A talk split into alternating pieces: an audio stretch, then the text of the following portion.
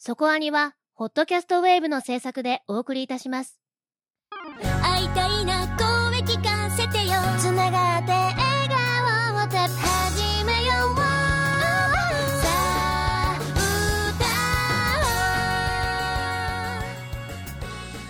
ディープじゃなくそこそこアニメを語るラジオそこアニそこに先週はですねクリスマスにプレゼントしたい今年のアニメ特集というものを配信したんですね。はい。いやこれいいタイミングでいい特集をしたなと自画自賛してたんですがうん。こうクリスマスってさ、はい。まあ、25日がクリスマスじゃないですか。だから24日25と終わると一気に年末に向かっていくじゃない？うんそうですねクリスマスケーキが半額になったっていうのが話題になってましたけれどもはいはい。クリスマス特集って急に宣伝しづらくなるよね。あ。で自分で思ったんですよ、あらこれクリスマスケーキ半額クリスマスケーキと同じだなと思って こうほら気づいちゃいました。生放送とかねそういうものだったらそこで終わるからいいけど、うん。こうポッドキャスト的には後から聞く人もたくさんいるわけで。ねご自身のタイミングで聞かれるかとそ思ううそうんそですけれども。うそうだと思ってこう改めてねそう思っちゃったんで、うん。まあ、確かにクリスマスプレゼントとしての、えー特集ではありましたけれども、まあ、今年のアニメを振り返るという意味でも面白い特集になってますんで もし聞いてなかったらぜひ聞いていただきたいなと。それをね、まあ、もう一押ししてうんおきたいなと思いました。というあの私もお三方のお話聞くのとても楽しみだったんでさっき聞いてたんですけどおっしゃる通りであのクリスマス関係なくあのすごいおすすめされてる作品面白そうだなっていうお話だったのでぜひいつでも聞いてなるほどと思っていただければと思います。はい、なかなかアニメを人にプレゼントするってことはないと思うんで、まあ、そういう意味ではちょうど、あのープレゼントプレゼンっていう意味でもうん面白い特集になってるんじゃないかとは思いますので、えー聞いてない方はぜひ聞いてください。はいということで、えーそこは2年内最後の配信となりますねこれはね。はい。早かったです今ね年はなんか結構あの最後の方はタイムリーな感じで、えーうんうん。いいですね。年末ですよ。大晦日。この配信は、はい。えーなんかギリギリまでやってますよ。はい。なんか休まず。今年は休むって言ってたのにね後半休まなくなりましたね。うん。休めなくなったっていうのが正しいですけど。はい、うん。それだけ盛りだくさんだったっていうこともありますそうね。ちょっとね休む余裕がなくなっちゃったなっていうところもある感じだとは思います、えーそんなところでいきましょう。今日の特集は。劇場版スパイファミリーコードホワイトの特集です。いろいろあったよ。最近何積もり積もっては。そこアニ劇場版スパイファミリーコードホワイト。家族旅行の途中列車内でアーニャは怪しげなトランクケースを発見。その中にはなぜかチョコレートが。アーニャは誤ってそのチョコレートを飲み込んでしまう。そのチョコレートには世界平和を揺るがす重大な秘密が隠されていた。旅先で起こるハプニングの連続。世界の命運はまたしてもこのかりそめの家族に託されてしまった。原作は遠藤達也による漫画。少年ジャンププラスにて2019年3月より連載。期間12巻テレビアニメ版は監督シリーズ構成古橋和弘。アニメーション制作ビットスタジオクローバーワークスによりシーズン1第1クールが2022年4月より12話第2クールが2022年10月より12話放送シーズン2は監督原田貴弘シリーズ構成大河内一郎をスタッフに加え2023年10月より全12話放送今回の劇場版は監督片桐隆脚本大河内一郎により2023年12月22日公開ということで始まりました。今日の特集は劇場版スパイファミリーコードホワイトです。テレビシリーズシーズン2も最終回を迎えまして、まあ、そのタイミングで劇場版も公開ということになりました。えー、ちょっと振り返ってみるとですね、こう、シーズン2の方は、うん古橋監督と原田監督の2人が、えー監督に名前を連なってまして、今回の劇場版は片桐隆監督ということで、シーズン2になって、えーシリーズ構成に大河内一郎さんを加えているというところで、えー今回の劇場版も大河内一郎さんが脚本をやられているということになります。片桐隆さんは助監督をやられてたんですね、テレビシリーズの方でも。ということで、えーなんというのかな、スタッフ的に言うと、えー盤石な体制を作ってきているのかなという感じがあります。まあ、一人で全部やるというんじゃなくて、えーどちらもやれるような形？うんだから劇場版とテレビシリーズを同時に作ることができるような体制を作っていこうとしているのかなというのを、えー素人ながらに思うんですけれども。そう。で、別にあの、シーズン2もそうだし、あの、今回の劇場版も、えーエッセンス的にはしっかりとスパイファミリーだったじゃないですか。はい。というところで、あの、差がないように。うん劇場版はそれをよりグレードアップみたいな、そんな感じの作り方をしてたんじゃないのかなと思うので、これは将来的に、いわゆるコナンとかの感じになっていきたいと。うんっていう制作体制は持てるように、みたいな、そんな感じをちょっと感じるなぁと思って、えースタッフィングを見てきました。劇場、どんな感じでした？まずその辺から行きましょうか。私はね、今日見に行ったんです。はいはい、はい。でまあ、あのー公開日ではないし、うん一応は平日じゃないですか。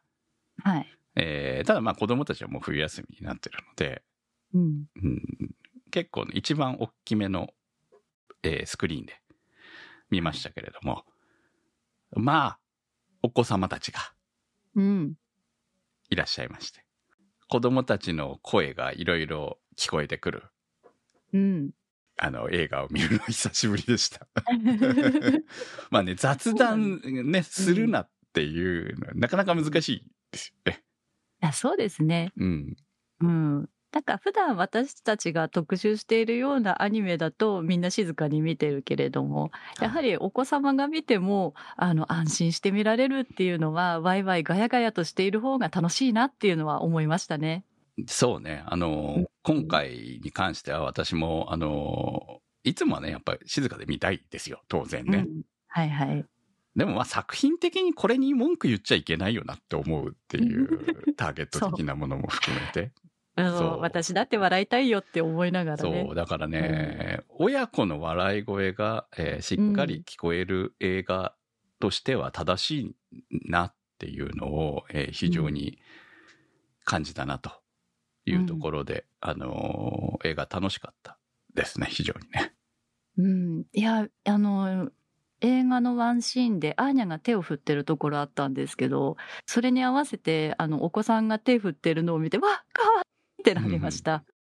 私はちょうどクリスマスに行ったので、24日だったので、日曜日で、うん、もう映画館、日曜日の映画館に行ったのが相当久しぶりだったので、めちゃめちゃ人がいましたね。えーだって公開最初の日曜日ですよね。うん。うんうんそう、でも思ったよりも、こお子様よりも日曜日はなんか、大人が多くて、で、あ、結構少ないんだと思って、その映画を見ながらやっぱ笑いどころではやっぱり子供の声が聞こえるから、あ、お子様も結構いたんだなってわかるぐらい大人が多かったですね。あ思ったよりも。なるほどね。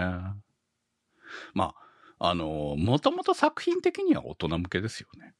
うんうん。あの、やっぱりこの作品って、えー、アーニャの可愛さによって子供にすごく受けた。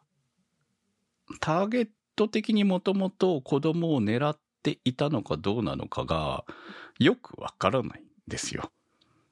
原作は少なくとも違うと思うのね。そうですね。漫画の方は。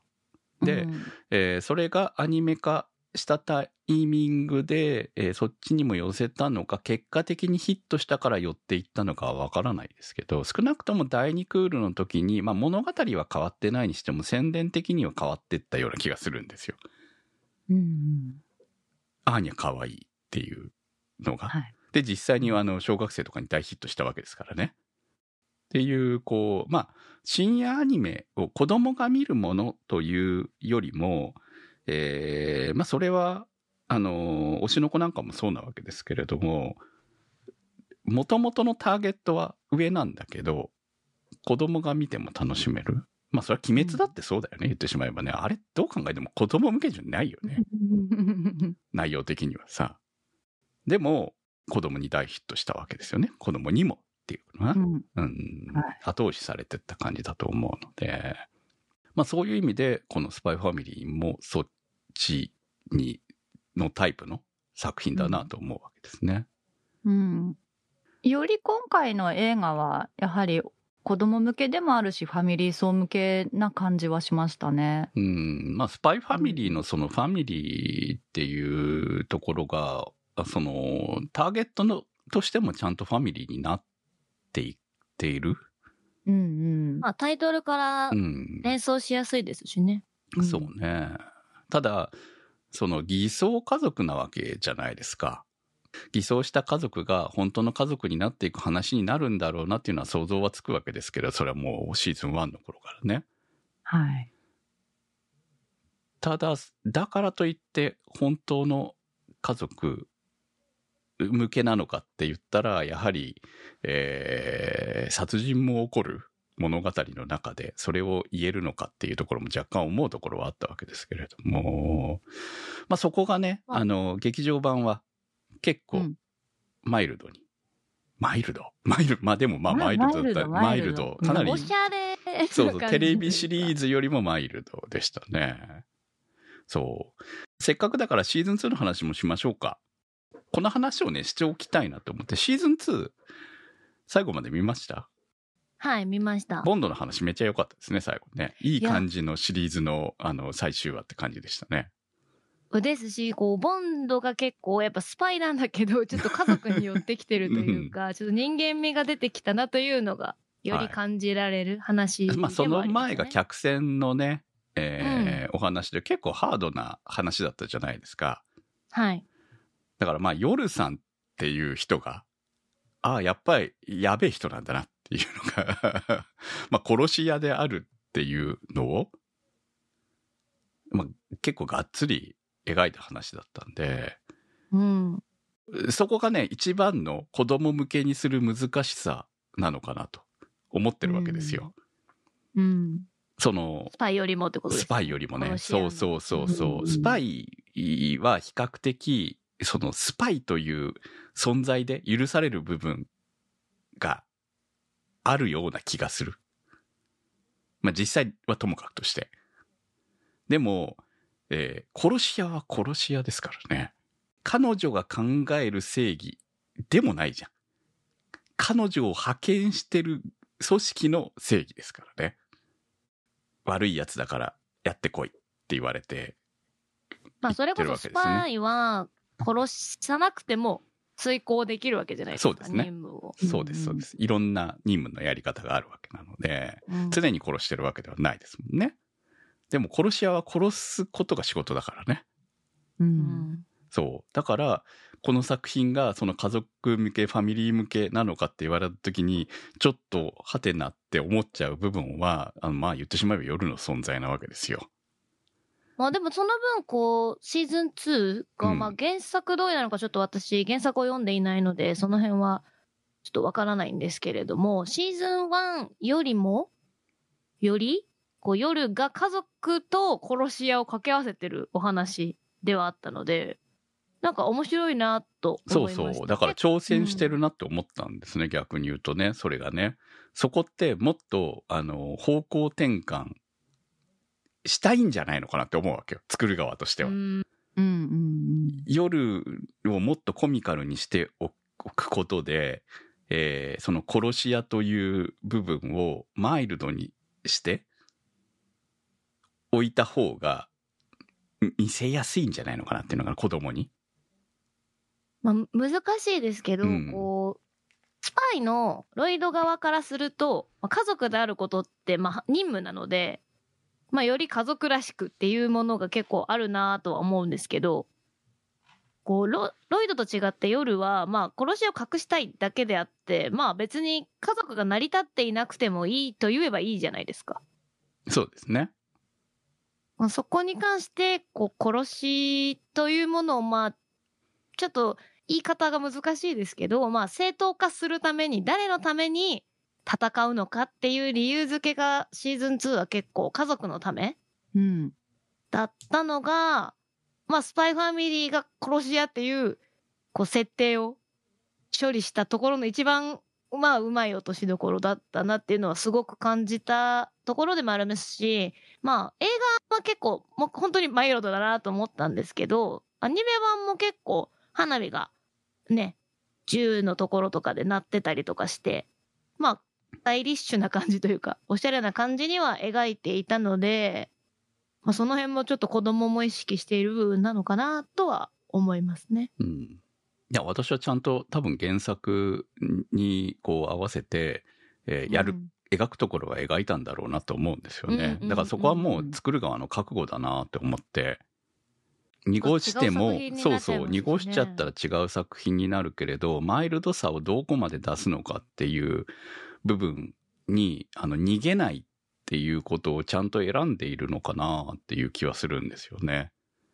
だからテレビシリーズの方が、えー今回シーズン2見て結構ハードだなと思いながら。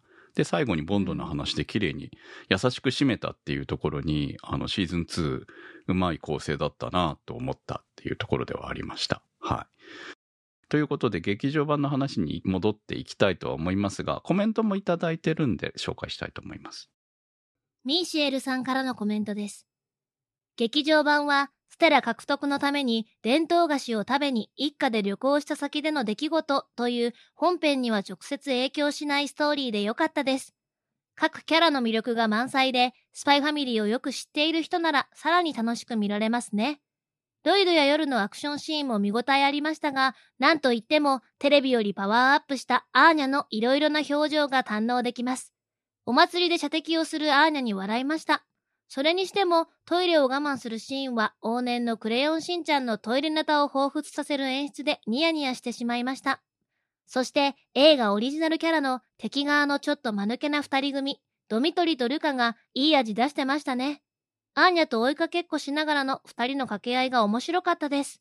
ラストもすっきり終わり、エンドロールのアーニャの動きがとても可愛らしく、最後まで楽しめる作品でした。はい、ありがとうございます。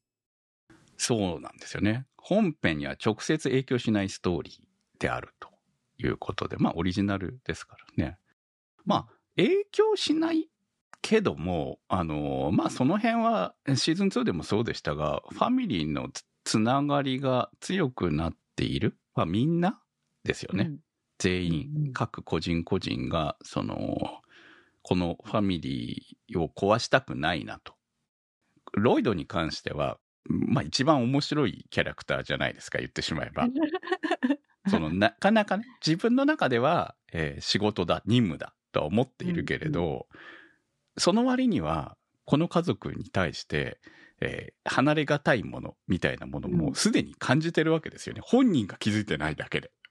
そうそこがいいですよね。気づいそこがてないのが。そうなんです。本人はあくまでも任務であるって思っている、思ってるし、まあ、そうなんだろうけれども、でも、いくらでも嘘つけるはずの黄昏ですら、うんすでに、あの、疑似ファミリーが本当のファミリーになりつつあるっていうところがね、一番のこの作品の面白さじゃないですか。面白いですね。で、その部分に関しては、えーまあ、この劇場版のストーリーはオリジナルとはいえ、うん。つながっていく感じは非常に受ける。この旅行も一つの冒険として、絆を強くした物語になったんじゃないのかなと思いますよね。うん。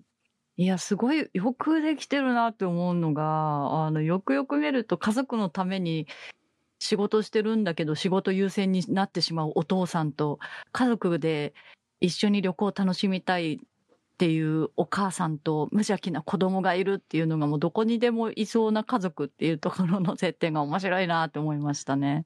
仕事すればするほどにうん。家族サービスをしている状況うんではあって、なんかその、やっぱり子供にとって仕事って、例えば遊びに行きたい時にちょっと仕事だからって、うん。親がっていうのは言われることではあるから、まあそこの、まあ仕事っていうものは何のためにしているのかっていうところで、プラスな印象を持たせる、プラスな部分もあるし、逆にそれで、こうでもって思う部分もあったりして、結構その辺がうまい設定だよね。うん。そう。だから、このスパイファミリーの最初の映画としては、めっちゃよくできてますよね。めっちゃよくできました。うん。となんかこう振り返り的な部分もあって、あ、そうだ、こういう話だったわと。やっぱり初見さん向けというか、初めて来る方も見られるようには作られていたので、うん。逆に映画を見て、えシーズン1でアーニャってどうやって家族になったんだっけとかうん。考えてしまって、なんか見返したくなったのもちょっと面白かったですね。オリジナルストーリーで1話で完結してるのに見たくなるっていう。まあ、オープニングで全てを説明してくれるのはコナン君ですよね。あそうですね。こうんの流れは本当に。そう。コンパクトによくできてるなって思そっちゃった。う。いや、だから分かりやすい、その、もともとの設定が、あよよく考えたら分かりやすいんだなっていう風なうん部分を感じましたよね、確かにね。まあ、ねあの、テレビシリーズも頭で説明は入りますけれども、イントロダクション的な感じで、あ、なるほど、こういうタイプの作品って非常に分かりやすいし、逆に言えばテレビシリーズを中途半端にしか見てなくっても見れる強さを持ってますね。だってシーズン2見てなくても見れるわけじゃない。そうですね。今日あの、スタッフラインの方で、これテレビシリーズ途中でと止まっててもうん見ていいですかっていうラインが飛んできたんで、いや、全然見て大丈夫だよって話をしたんですけど、まさにそんな感じだよね。コナンだってそうじゃん。見てなくても大丈夫っていう。そう。紹介なかったキャラクターもなんとなく見てればわかるってい。そうそういやまあうん確かにそのキャラクターによっては知ってない、知ってた方がいいことも確かにあるかもしれないけれども、まあ大丈夫だよって言えちゃうような。十分わかる。そう。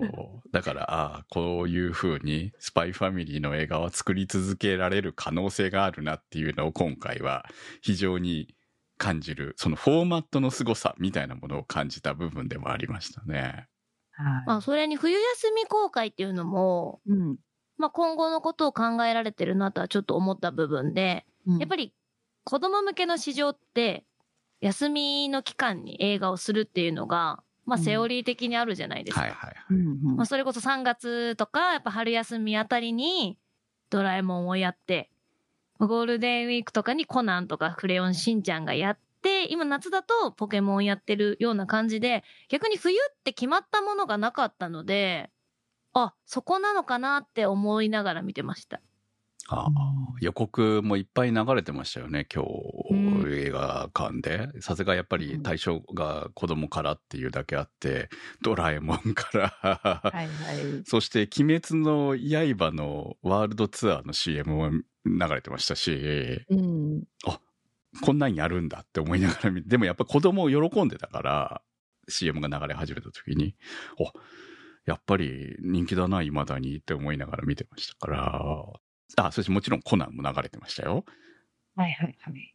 っていうそのシーズンシーズンに合わせた、その子供市場のうん取り合いが、あの、一角にスパイファミリーが入ってくるのかっていうのをね、確かに。感じましたけどね。年齢層的に私、クレヨンしんちゃんは確かに子供でも見れるんですけど、少し下な感じじゃないですか。しんちゃんがまあ、幼いっていうのもありますク。レヨンしんちゃんはね、結局アニメとしては、もうある種大人もターゲットにしてるわけなので、その、結構面白いんですよね。やっぱ子供向け作品って大人をターゲットにするのかしないのか。う。うんん。完全に子供で行くのか。うん最近はもうドラえもんなかなか難しいと思うんですよ。うん。予告を見てもそれを見ていこうかなって思うは思うかなっていうところはあまあだからいろんな、こう、うん広告だったり、例えばはいリメイク、ドラえもんとかだと、昔やっていた作品をリメイクすることによって、まあ親と見れるっていう、まあそういうのはあるよね、確かに、ね。あるあったりするのでうんこのスパイファミリーに関しては、本当に大人も見れるし、子供も見れるしっていうところで、まあそれこそ対新た象な市年場としてでか広いよね。い、そうですね。本当にね。そう。で、そこの中に、ち今回はまさに、その、クレヨンしんちゃんっぽい要素みたいなものが、いや、ここまで行くんかっていう、っていうか、そこまでそのシーンにち金かけるみたいな、そんな。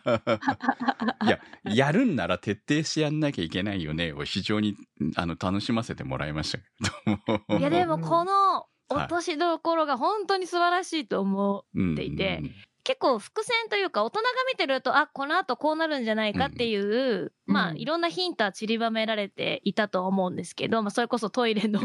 ネタもそうですし、例えば口紅のことだったりとかも、大人だと親ってなるけど子供は気づかないぐらいのちょうどいい塩梅のものがあったと思うんですけど、正直、えでもアーニャ女の子だしなってちょっと思ってた部分があったんですよ。うん。だから、あの、一番良かったのは、あ、良かったって思ったのは、ちゃんとトイレに行ったことと、それこそ、お水のところからではなく、歯の裏にくっついていたっていうオチが、女の子だって思って帰はいってきました。はい。まあ、しんちゃんだったら間違いなく中から取り出しますよね。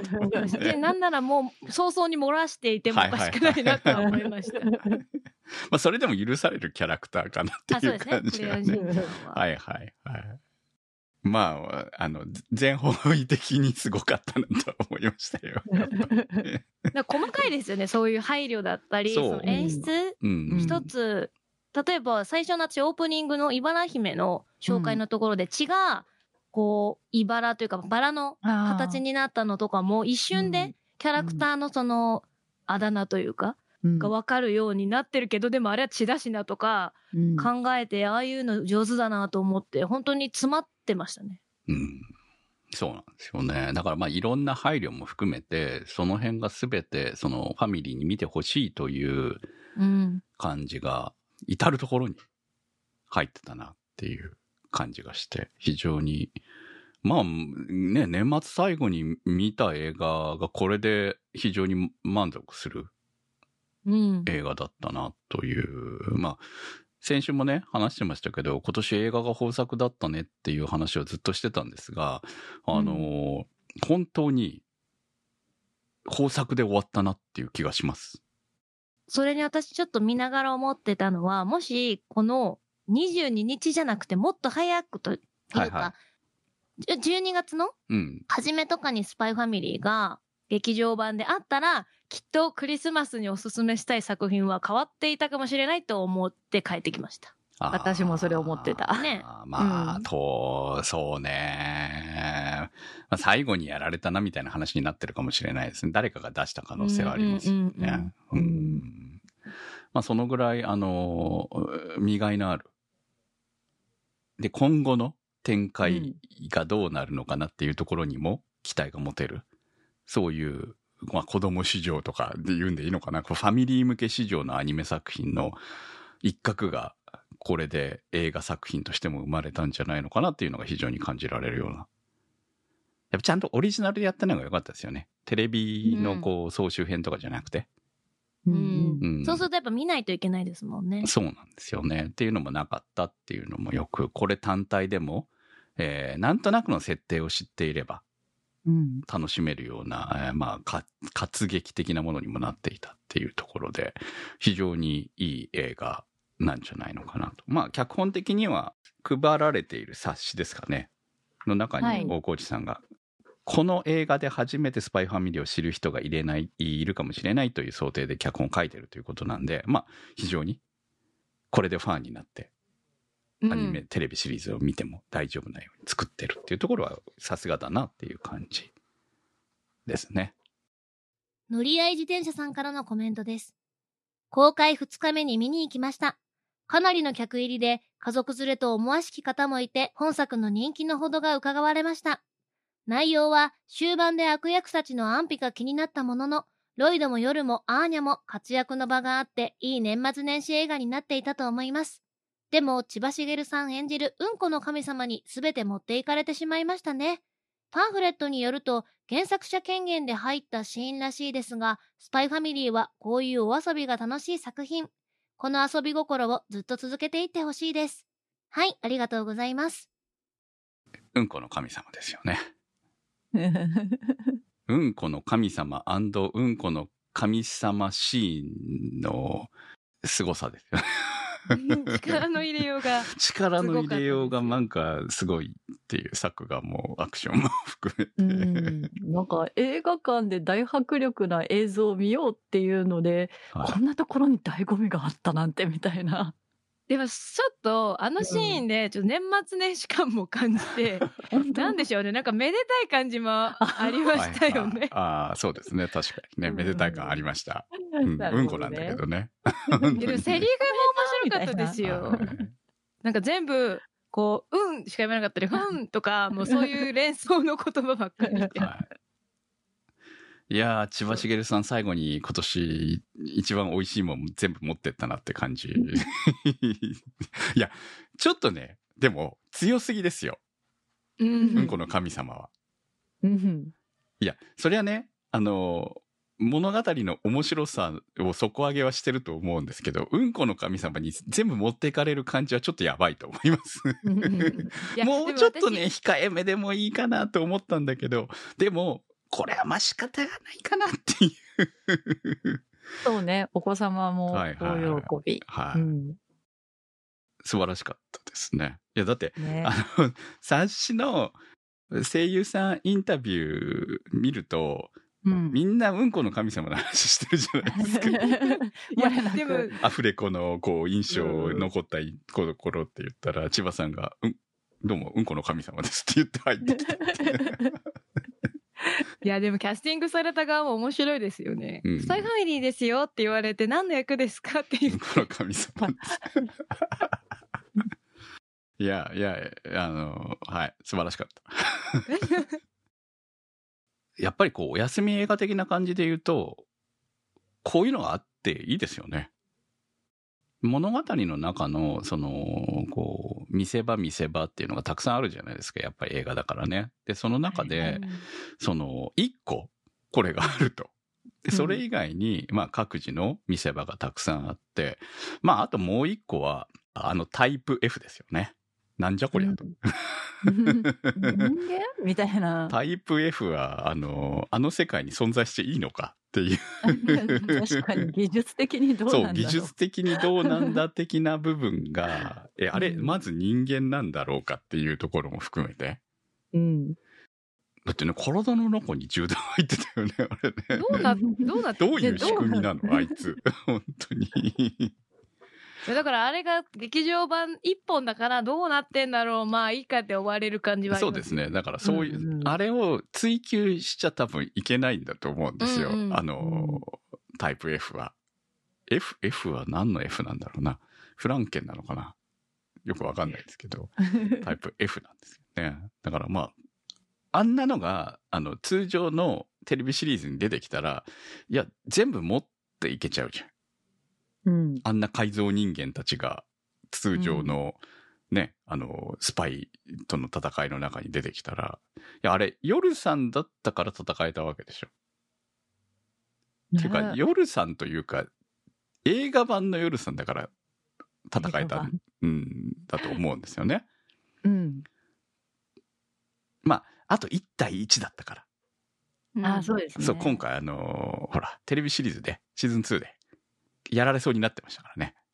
ううん、周りにね。そう、複数に弱いっていうね。うん。のが分かりましたね切っては投げ、切っては投げだったからね。しても、それでも次から次に現れる敵に弱いですよね。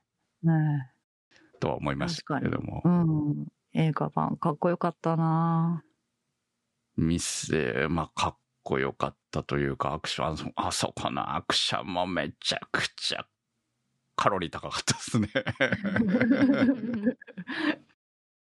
いや、本当見せ場見せ場の連続でしたね、やっぱりね。ううんん。ロイドのシーンも良かった。ロイドはやっぱり正統派スパイって感じの戦い方をして、夜はもう独特の、うんうん。あれはスーパーヒーロー的な戦い方ですよね、アクションはね。う。うんん人間ではないレベルの動きをしてますから。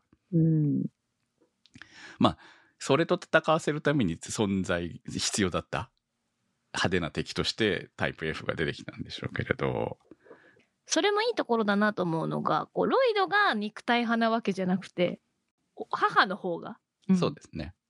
戦えるっていうのもいいなとは思いますね。やっぱりヒーローって男の子っていうイメージが昔はあったとは思うので、うんまあこれも今、令和だからなのかなっていうのもあるので、まあ女の子が憧れる、かっこいいっていうのもありますし、まあもちろん可愛いらしさもすごくあったので、まあちょっとヨールさん可愛いってなって帰ってきましたね。タイプ F 多分、ロイドだったら倒せないですよね。うーん。まあ。ロイドだったら頭使って倒すタイプだよね。体力的にはかなわないからね。うんヨルさんは、あの、肉体派ですからね。あマシンガンあんまり頭、でも、あうん。頭使わない戦い方ばっかりすんのにと思ってたら、最後に口紅使ったんで、ええー、と思いましたから、逆に。でもあれもね、追い込まれたからこそ出た、あんな感じもあって。あの大事な口紅良かったの？って思いましたあの話はそのまま続く、なかったからね。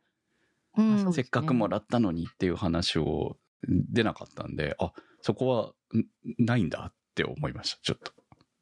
でもなんかそこの一個の口紅に執着がないところが、うん。もうスパイファミリーの良さだなってはちょっと思ってて、あんまりこう恋愛恋愛 でもめちゃくちゃ今回は浮気浮気だったじゃないですか。まあまあまあまあまあ心配してましたし、まあそれこそラブシーンというか、はい観覧車のシーンとかもあったので、まあちょっといいキュンもありつつ、でもそこに執着しすぎないのが、やっぱスパイファミリーのいいところだなうんと。なんか恋愛のお話になって行き過ぎると、うん多少はやっぱり必要だなというか、はいはいい。やでもね浮気の話は最終的にあの締めで使われるのでいいですよね、うん。うん。うん。あの回収はありましたね。全然違うところで、うん浮気ネタはね、そうなんですよ。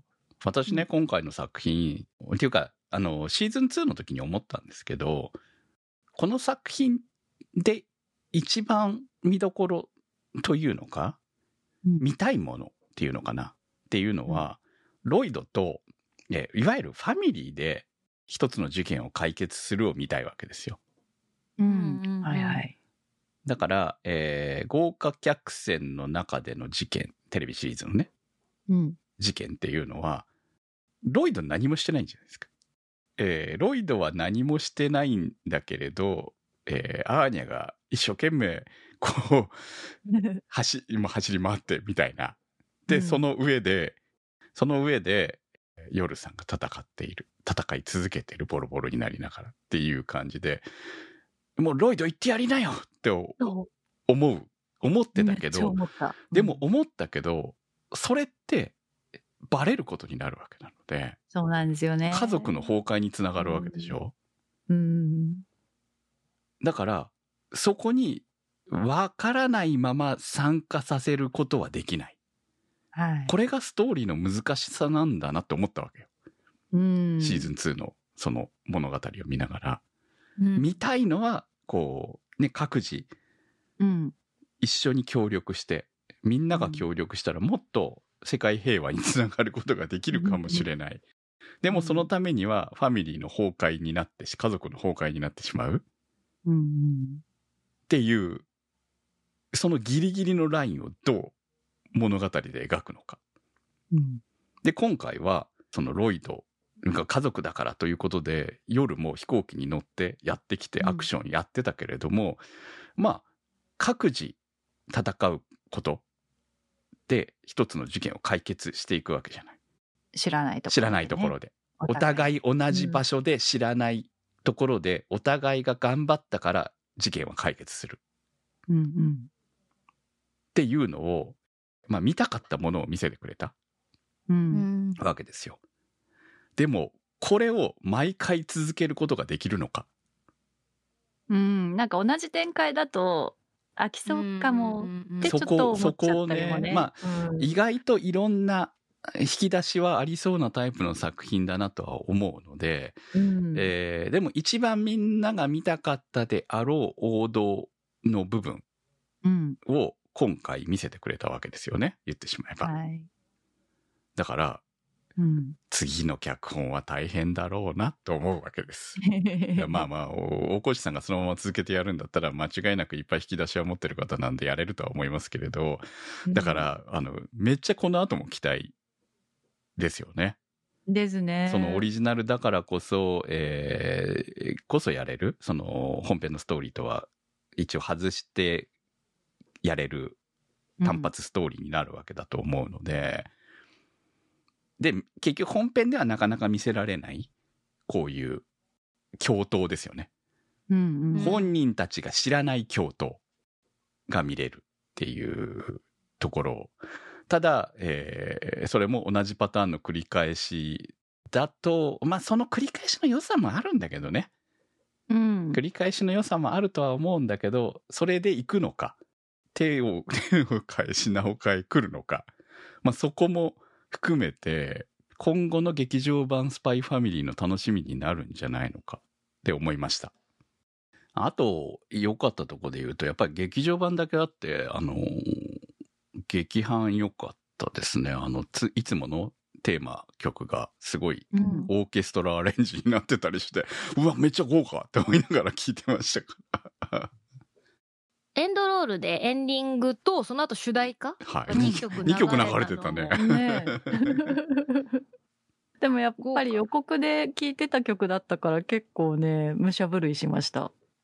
いやですしなんかやっぱエンドロールってこうしっとり終わることがやっぱ多かったりするじゃないですか。うんうん。だからやっぱこうテンション上がるまま出られるのはスパイファミリーを見たなっていう感覚で出られるしいいなイラストというかね、あの、アニメーション良かったですよね、ずっとね。アーニャのね。アーニャのね。可愛かった。そう。まあ、最後の落としどころがね、もじゃもじゃだったっていうところがね。確かにね、うん、そう振ってたしな、多分そうなんだろうなって思ってたら、ちゃんと最後に拾ってくれて。うん結構忘れてました、私。た。いや、もじゃもじゃ好きなんでね、私はね。やっぱり。まあでも結構全員出てきてましたよねキャラクターえは。えうん。そうね。出てないキャラほぼいないでしょ。うん。うんうまいこと登場してた。そう、その辺はやっぱりうまいですよね。うんその、別に必要のない出方じゃない感じで、うんうんうんちゃんと物語的につながってるんで、うんうんうん今回はゲスト声優お二人、はいいい配役でしたね。うんある種、た役者枠っていうのは宣伝のためじゃないですか。はい。でも今回のお二人、そんな別においし、おいしい、まあ美味しいっちゃ美味しかったかもしれないけれども、イケメン枠とかじゃないよね。そううん。そうなんですよ。こういう役って、まあ、今までだったらそれこそ芸人さんがやってた枠だったんでまあ別に気にはならないんですよ。もちろんそういうコミカルなキャラクターではあるんで。でもやっぱりこう軍の人間でやっぱちょっとシリアスというか。まあそういう会話もある中で、まあ、ここにこう俳優さん、うん。まあお二人ともディズニーの映画に出られてたりとかもするので、まあそこは結構いい配役だし、こうイケメンのキャラじゃないっていうのも良かったですね、そこで。うん、そうね。意外とほら、もうなんか本人っぽいキャラクターが出ちゃったりしちゃうじゃないですか。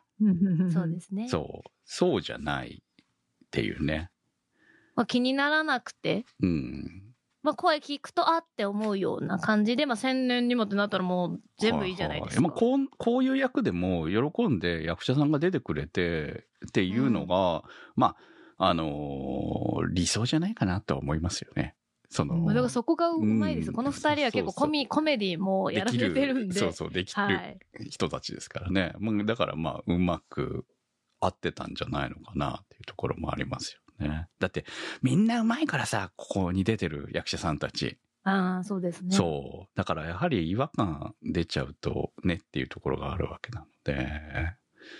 まあ私は今回は、あの、テレビシリーズに引き続き、ボンドが、ボンドが可愛かったんで、ボンド。いや、なんか、ボンドを連れて行ってることが私はすごく出てくる、ですで、出て、出れてよかったっていうのを、えー松田さんが、あの、書いてましたから、よかったななとるほどでもテレビ版こそそれこそでうん連れて行けなかったじゃないですか。うんう。うんん、そうそうそう。映画は連れて行けてるって思いましたね。そう、そうなん、テレビ版連れて行かなかったから最終回に、あの、あお当番会あったのかなって思うぐらいだったんで、う んそう。船にはね、乗れないからねっていうんで。でもちゃんとあの、ボンドが電車に乗るのに首から下げてたりするの、めっちゃ可愛くてよかったですよね。可愛かった。私、あの、レストランでボンド用のご飯出てきたところがすごい素敵だった。そうね。あれはね、うんちゃんと、別にお店の人が多分勝手にやったことですよね、あれね。うん。でうんも家族を大事にしてるなっていうのが伝わって、そうだよね。とってもよかった。にね中には入れないけどねっていう、うんうんちゃんと、わーわー言いながら、えー食ってましたね。うん、かわいい。でも設定を知ってると、なんかこう、声ってたじゃないですか、はい入り口に来た時に。あの時ももしかしたら、予知したのかなとか、まあ見てる人はうんわかっ、ちょっと想像できたりうんする部分もあって、まあでも知らない人からすると、その予知を、こう、ストーリーの主軸に置くんだって難しいじゃないですか。はいはい。まあだからすごいうまいバランスなんだなとは思いましたね。うん。あとやっぱり今回はアーニャの顔芸がすごかったっていうのもあるんで、テレビシリーズ以上に。そう顔芸もすごかったし、うんいや、種崎さんすげえなっていうぐらい。で踊ってもいましたからね。そうね。ずっとね、あの、謎の我慢する踊りをしてましたから、もうんいやう、めっちゃ喋ってましたね、本当に。我慢するとこほんとすごいなと思って。うんいやでもわけわかんないんですけど、あの流れでトイレって素晴らしいものなんだと思います。うんそうそうそう。子供たち、あの、さすがにね、全員が我慢できたわけじゃなくて、行ってましたからね。もう途中でね、うん映画の途中で映画に行ってるのを見ながら、みんな我慢できなかったか、とか思いながら。いやでもこなんか子供の中のミッションとしては一番でかいんだなって思いましたよ。大事こう大事漏らさずトイレに行くっていう。そうそう、大事ですから、うん本当に。だからちゃんと、こう、アーニャもミッションをやってるわけですよ。はいはい。うんいや、それがちゃんと伝わってくるような、え 開演でしたねある種のね、ある種の開演だったなって思いました。ほんね。はい。まあそんな感じで、あの、見どころ満載のスパイファミリー、まだ見に行ってない方、その、ぜひ、うんこの神様見に行ってください。はい。ということで、えー今日の特集は、劇場版スパイファミリーコードホワイト特集でした。そこアニそこアニサポーターズ募集。そこアニの運営を応援していただくサポーター制度。そこアニサポーターズ。1週間1ヶ月のチケット制で応援していただいた方のお名前を番組内でご紹介いたします。好きな作品の特集に合わせてのスポット応援も大歓迎。チケットはそこアニ公式サイトからご購入いただけます。サポーターの皆様には毎週特典音声「そこアニサイド B」をプレゼント。まだ見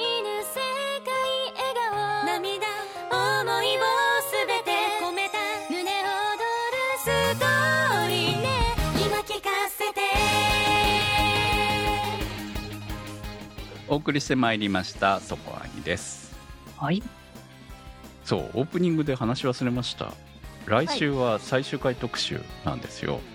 秋アニメ最終回特集。で、それに向けていつものようにアンケートもう始めてます。はい。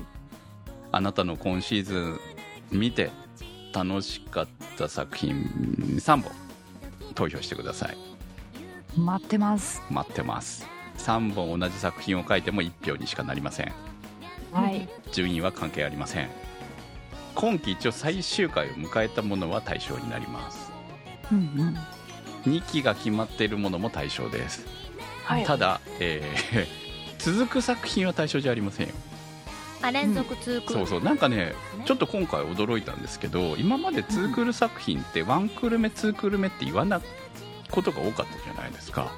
ワンクール目最終回みたいな感じの言われ方をしてたので、フリーレンと、えー薬屋がなんかそんな感じだったので、で、2クール目は1月何日スタートですって言ってるから、うん。あら、なんか最近変わったのかなっていう。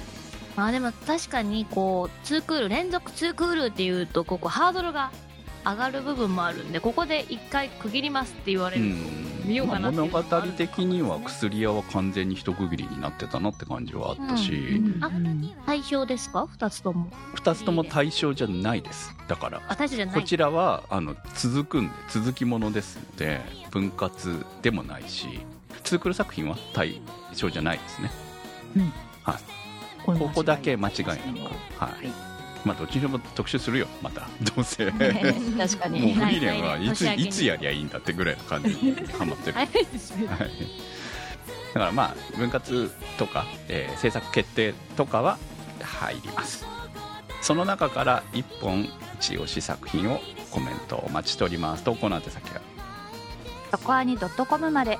投稿募集からお待ちしております。劇場版「スパイファミリーコードホワイト特集」は立ち切れ線香さん青梅財団さんマキさん B さんニワッチさんユキさん常新さんプクさんメガネ属性ノットイクオール負け属性さんタケさんヒヒさんしおしおさんニコニャンさんヒラメさん乗り合い自転車さん直輔さん京子さんサイコさんのサポートにてお送りいたしました。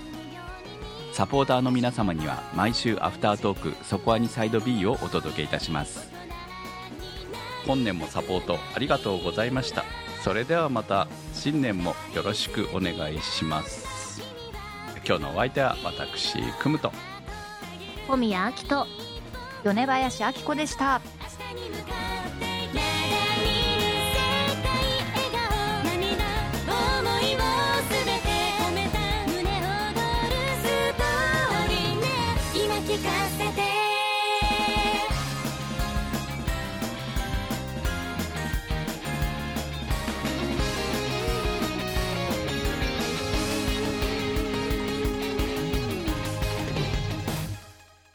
そこアニは、ホットキャストウェーブの制作でお送りいたしました。